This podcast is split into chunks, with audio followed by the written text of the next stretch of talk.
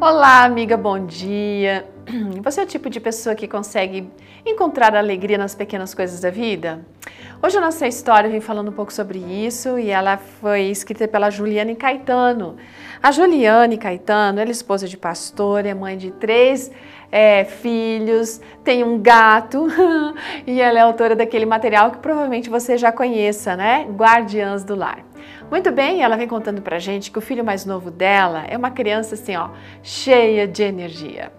Quando ele começou a andar, eles tiveram alguns problemas meio sérios para conseguir alguns lugares onde era necessário que ele ficasse sentado ou parado. Um dia eles foram ao supermercado. Enquanto ela estava colocando as coisas no carrinho, isso que ele queria correr, pegar produto na prateleira, jogar a fruta pelo chão. Eu acho que você já viu esse filme, né? Aí foi que o esposo dela achou uma caixa que estava em um dos corredores, amarrou nela um cinto e começou a brincar com o bebê. Fazendo o quê? Puxando a caixa e fazendo barulho de carro. E o bebê estava dentro da caixa, ok? Rapidamente, gente, ela disse que os dois viraram atração ali naquele mercado, enquanto ela terminava as compras. Porque afinal de contas, não é todo dia que você vê uma cena dessa, né?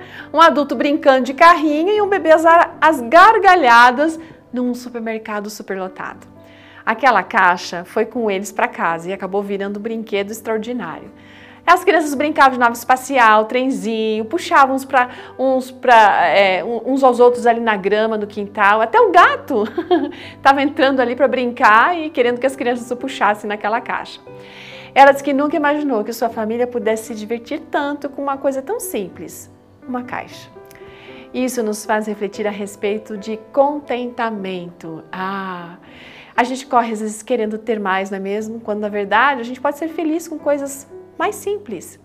Nós podemos ter o bom e o do melhor, mas seremos verdadeiramente felizes quando aprendermos a valorizar aquilo que é simples, aquilo que a gente não compra.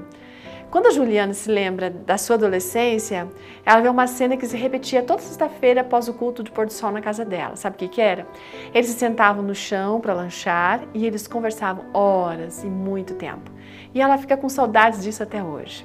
Imagina, que simplicidade isso, né? Mas aqueles instantes ficaram marcados para o resto da sua vida. O que fica guardado, gente, na nossa memória, que faz a diferença, são esses momentos especiais que a gente passa perto de quem a gente ama, que a gente convive, que a gente brinca, dá risada, a gente passeia. Esse tempo entre amigos e famílias. Deus nos concede a oportunidade de que a gente aprender, de a gente vivenciar aquilo que é simples. Aquilo que de repente é aparentemente pequeno, sabe para quê? Para nos conceder alegrias e momentos que ficarão para sempre registrados. A gente está vivendo em tempos em que podemos sim e devemos retomar as atitudes simples. Conversas, brincadeiras, né, em família, enfim, que o Senhor possa abençoar você e ajudar você a perceber a grandiosidade que se esconde atrás das pequenas coisas. Como diz o Salmo 37, verso 16: Vale mais o pouco que tem o justo do que a riqueza de muitos ímpios. Ótimo dia, até amanhã!